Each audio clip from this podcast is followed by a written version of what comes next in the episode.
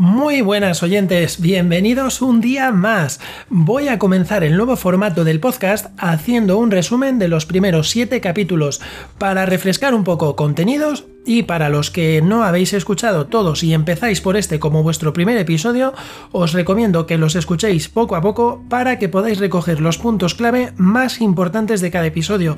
Os confirmo además que ya podéis encontrarme en iBox, Anchor, Spotify y Google Podcast y en Facebook por el nombre del podcast Productividad y Desarrollo Profesional. Además, en Spotify os dejaré una pregunta que podéis responder muy rápido desde allí mismo.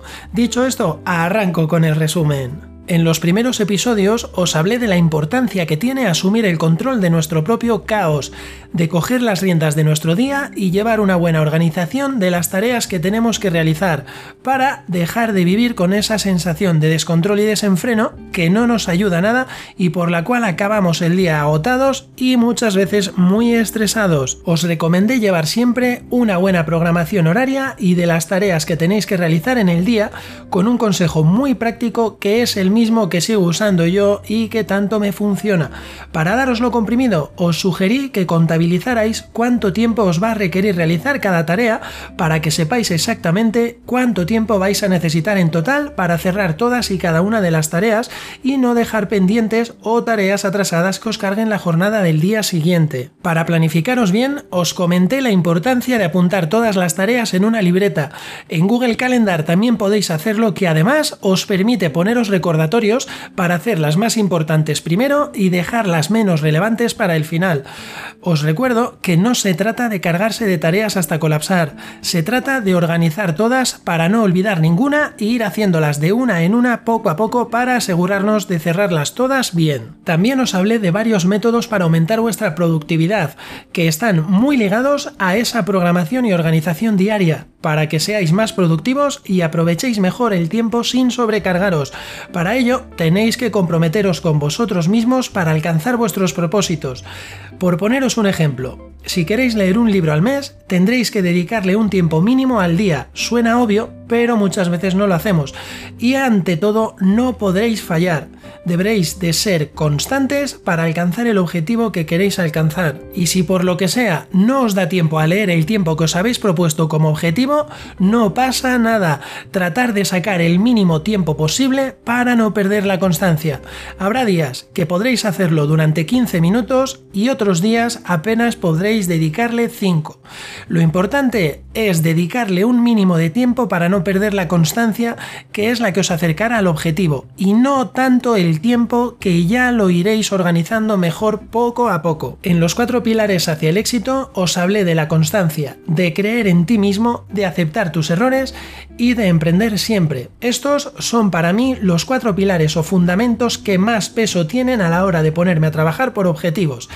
Lo tenía que decir y así lo he dicho precisamente por la gran importancia que tienen, todos suman, ninguno sobra y ninguno resta. Ser constante para poder adquirir esos hábitos que te acerquen a tus objetivos. Creer en ti mismo es muy importante y sobre todo cuidar tu autoestima para que no olvides que puedes hacer casi todo lo que te propongas, cueste lo que cueste. Además, os expliqué también la importancia de aceptar que a veces cometemos errores y que no son malos ni tampoco tenemos que castigarnos por ello. Solo tenemos que analizarlos para saber en qué hemos fallado y así poder corregir los pasos que hemos dado para no volver a caer en el mismo error. Se trata de aprender de ellos y no tanto de castigarnos por haber cometido un error. Y por último, os insté, o más bien sugerí, que emprendáis siempre el camino o proyecto que tengáis en mente. Nunca os estanquéis solo en analizar si merece la pena tratar de hacer realidad vuestros sueños y cumplir vuestras metas. Más bien se trata de estudiar su viabilidad y analizar los pros y contras que tiene, si realmente es lo que más os llena y si es lo que realmente deseáis hacer, por consiguiente será lo que os va a capacitar para asumir los riesgos y compromisos que vendrán en adelante. Y ya por último, para no extenderme más, que ya sabéis que me gusta mucho enrollarme y el tiempo se me pasa, os hablaba de aprender a vender antes de emprender. Creo que es el punto clave de todos los episodios y si no lo he repetido al menos tres veces en cada uno, no lo he hecho en ninguno. Y es la acción de formaros Formaros en lo que ya sois buenos para ser mejores. Formaros en lo que no sabéis para al menos entender un poco por dónde van las cosas o de qué os están hablando.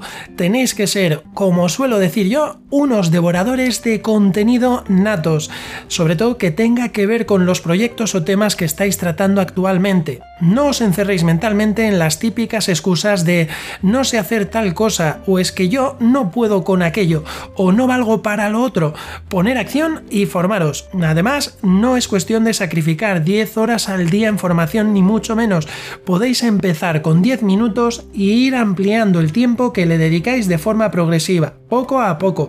No es cuestión de cargarse la cabeza y en base a vuestras necesidades para adquirir esos conocimientos, vosotros mismos determinaréis cuánto tiempo necesitáis dedicarle a esa formación. Muy bien amigos, este es el resumen para todos vosotros. Espero que hayáis refrescado contenido sobre lo ya aprendido y que os sirva de mucho si es nuevo para los que estáis escuchando por primera vez mi podcast.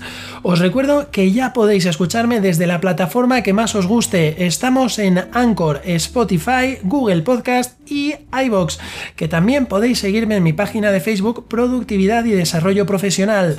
También os comento que ya queda muy poco para que tengáis disponible el link directo a mi blog, donde os estaré dejando notas de cada episodio a modo resumen para que no tengáis que buscarlas en el audio.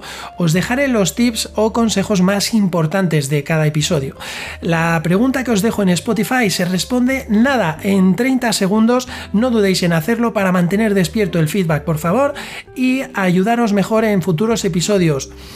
Como no, también para poder conoceros mejor y que me conozcáis un poquito más de cerca a mí, os animo a dejar voto positivo y darme 5 estrellas si realmente os ha gustado el episodio y si podéis compartirlo estaré eternamente agradecido porque así me ayudaréis a llegar a más oyentes y además me daréis un empujón de motivación extra para seguir aquí cada día creando este contenido para vosotros. Sin más, un fuerte abrazo, nos escuchamos mañana, chao.